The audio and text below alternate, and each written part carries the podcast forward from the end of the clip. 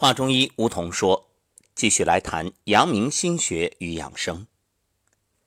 世间事啊，无非因果，种因得果，所以生病也是你在之前种下的因。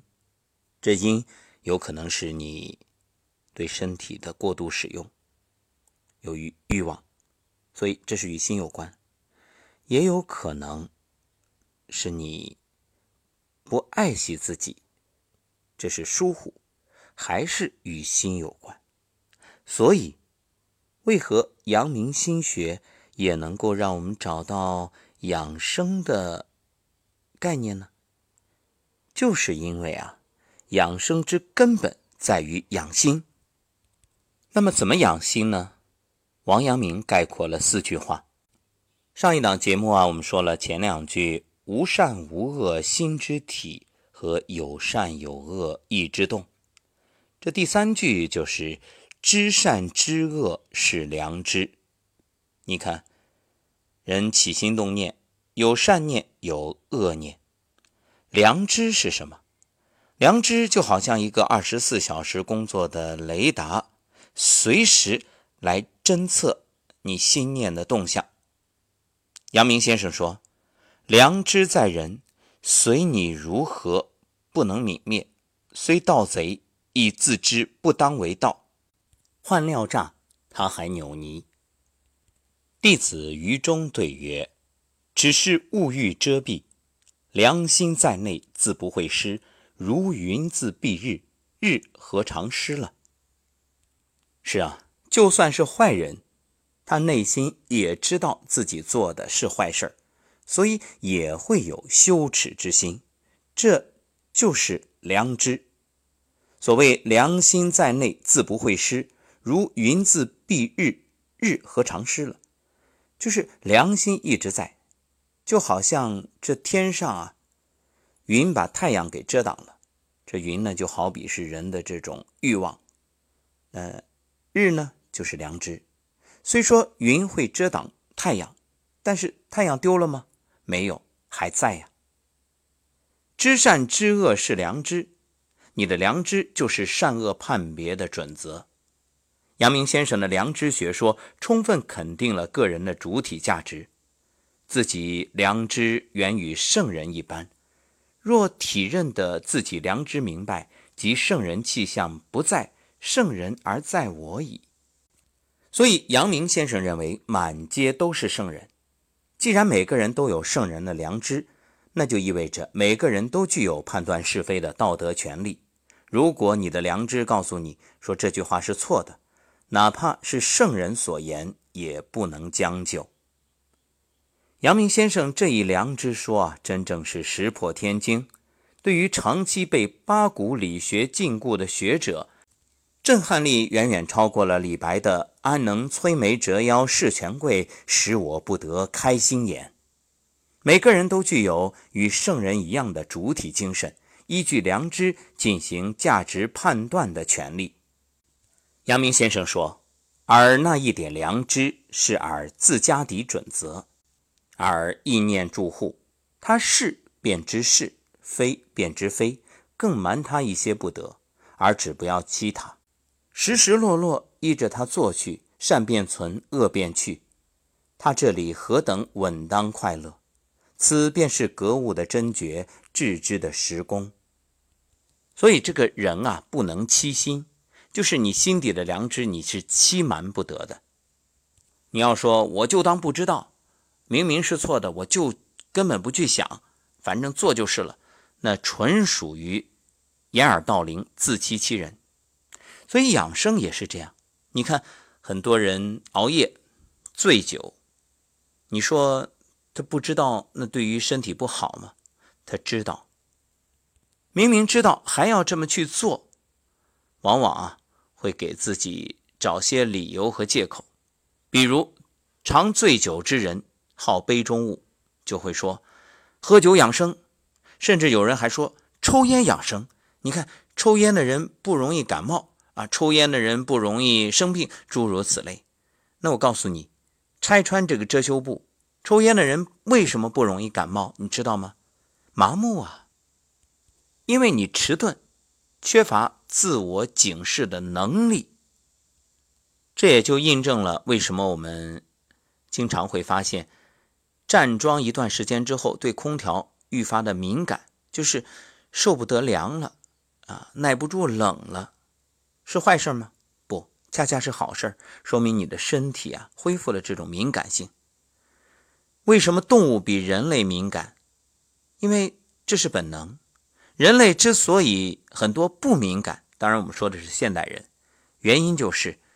你迟钝了，就好像你所谓的能吃辣，那是你整个味觉系统已经失灵了。所以，好好的保护这份良知，去呵护你身体对于外界种种比较敏感的反应，这恰是养生的根基。因此，别以为麻木就好，麻木只能说明你太过迟钝。而这种迟钝呢，并不意味着你身体好，并不说明你不生病就代表健康。总而言之，别揣着明白装糊涂，不要想尽一切办法为自己的某种坏习惯或者一些欲望找借口。正像人们常说，不要假装努力，结果不会陪你演戏。同样，你也无需为自己的坏习惯振振有词。因为身体不会陪着你撒谎。好，再来说最后一条，为善去恶是格物，致良知就是致无心之良知于事事物物，就是知行合一。作为凡人啊，我们整天各种杂念，一会儿想偷懒，一会儿想占便宜，一会儿又生出某种欲望。幸好有良知和天理，随时站岗放哨。见父自然知孝，见兄自然知弟，见孺子入井自然知恻隐。